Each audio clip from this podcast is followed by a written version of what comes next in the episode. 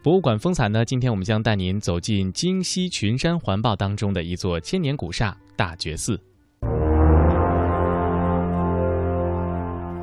这是一座隐匿于京西群山环抱中的千年古刹。大觉寺呢，它是一个始建于辽代的千年古刹，这距今呢至少已经有一千多年历史了。它坐西朝东的建筑格局，成为了研究辽代发展弥足珍贵的历史遗存。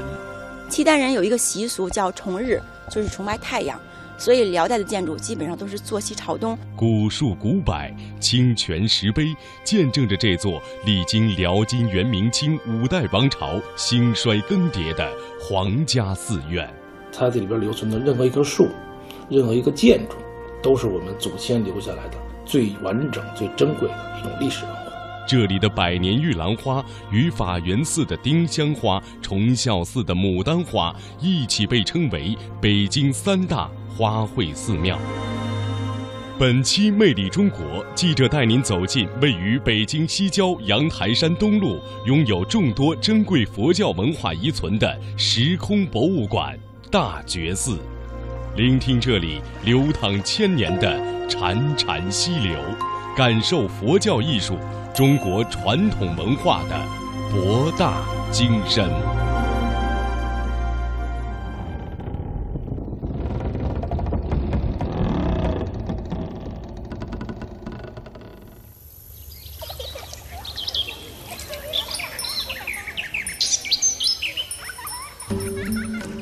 金秋是北京最美的季节，天高云清，风和日丽，气候宜人。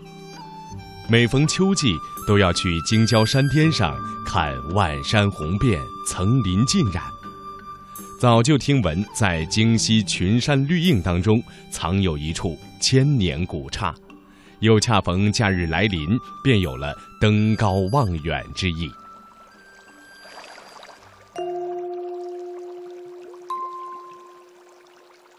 清晨的大觉寺掩映在苍松翠柏当中。不同于北京市内其他寺院的游人如织，伫立门前却别有一番清幽和闲适的宁静。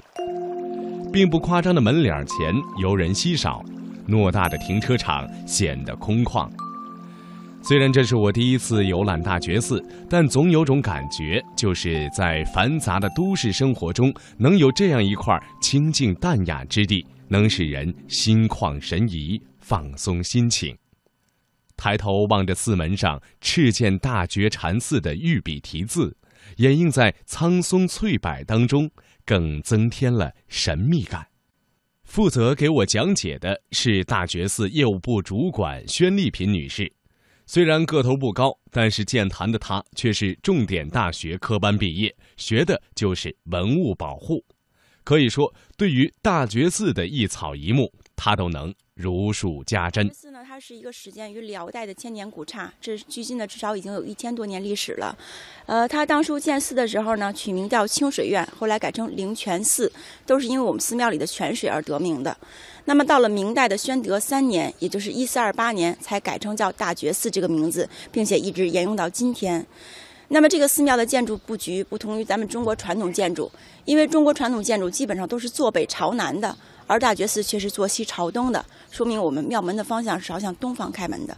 那刚才我讲到呢，大觉寺是辽代始建，而辽代呢是契丹族统治，契丹人有一个习俗叫崇日，就是崇拜太阳，所以辽代的建筑基本上都是坐西朝东，朝向太阳升起的方向的。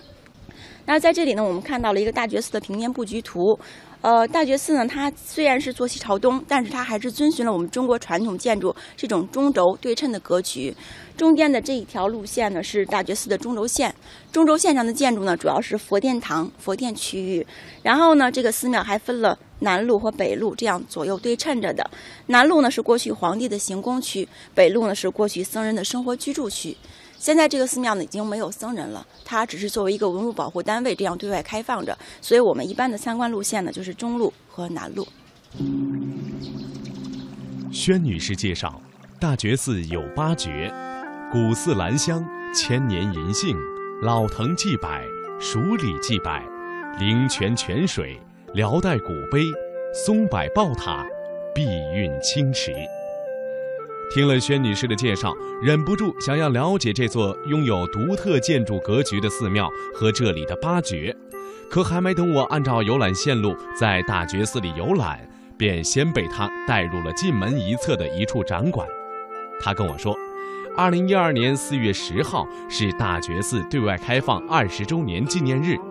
大觉寺内举办了大觉寺对外开放二十周年纪念系列活动。镜头和史料是记录大觉寺历史变迁的文化载体，又恰值大觉寺千年古刹回归公众、对外开放二十周年之际，举办了大觉寺镜头里的记忆与变迁展览。通过百余幅历史图片以及史料信息，借以追溯百余年来大觉寺的颠沛辗转以及它兴衰变迁的历程。使观众更为直接地了解了这座寺庙以及它所承载的千年文化，将大觉寺殿堂建筑、佛造像、碑碣石刻、古树名木、人文典故等，通过一百余幅历史图片和史料信息进行穿插对比，在细节中品味这座寺庙的历史变迁。您看我们这个展览，这个展览的题目呢叫《大觉寺镜头里的记忆与变迁》。然后呢，这个展览它主要的一个核心思想就是通过一些图片、历史图片来了解大觉寺它一个变迁的一个过程。呃，这个呢就是跟刚才我们所看到的一样，是一个平面布局。然后呢，现在是一个大概这样的情况。尤其呢，我们通过这个图可以了解到，就是这个大觉寺的水系。刚才我想到，大觉寺辽代叫清水院，后来改称灵泉寺，都是因为这个泉水而得名的。我们看到这个上面有这个水系的，就是像。排水管一样的这种，对对对对对，嗯，因为就是一个寺庙里边有泉水，那这个水在中国来说是一个灵气的，中国很讲究呃风水嘛，然后在山里边吃水又不是很方便，能够把这个泉水引引到寺庙里边，然后既吃水方便，然后又形成了一个自然的水的景观，嗯，是是一个非非常好的一个一个方式吧。在明呃金代金章宗完颜景皇帝在位的时候，在咱们北京西山有八大水院。这个八大水院就和我们现在所说的这个燕京八景其实同样驰名，但是因为它很多的这个水院都成了遗址了，现在唯一的只有大觉寺清水院还完整的保存下来，所以这也是大觉寺一个很特别的地方。大觉寺始建于辽代，史称清水院，因为没有文献记载，具体的创立时间目前还难以确定。今天。我们仅能根据原立于门头沟斋堂川村双林寺的辽统和十年（公元992年）石经状题记及现存于大觉寺内阳台山清水院藏经记碑的记文推知，早在辽圣宗耶律隆绪统和年间，该寺庙已具备了一定的规模，并在属地辽玉河县内诸寺中居领衔地位。而大觉寺在金代的情况，至今也未发现相关的金石文献。但据明末刘栋、于一正所传《地经景物略》一书，记述了该寺即金章宗西山八院寺其清水院也，可知有金一代，不仅仍沿袭了清水院之名，法脉相承。而且被金朝的第六代皇帝完颜景辟为离宫别院，列为西山名胜八大水院之一，因此使这座帝都远郊的佛教寺院与皇家发生了直接的联系。在金元易代之际，战乱频繁，西山八大水院多劫灰瓦砾。根据明宣德三年《御制大觉寺碑记》中北京阳台山固有灵泉佛寺的技术推测，元代和明初的百余年间，大觉寺曾名灵泉寺。就是这样一座寺庙，从创建至今已有近千年的历史，它历经辽、金、元。明清五代的世事沧桑与荣枯兴衰，虽然临宫繁雨，时增时损，山门浮屠，时辟时复，但大觉寺依旧钟磬声声不绝，游人时时如织，可谓一直独影丛林，享誉京师。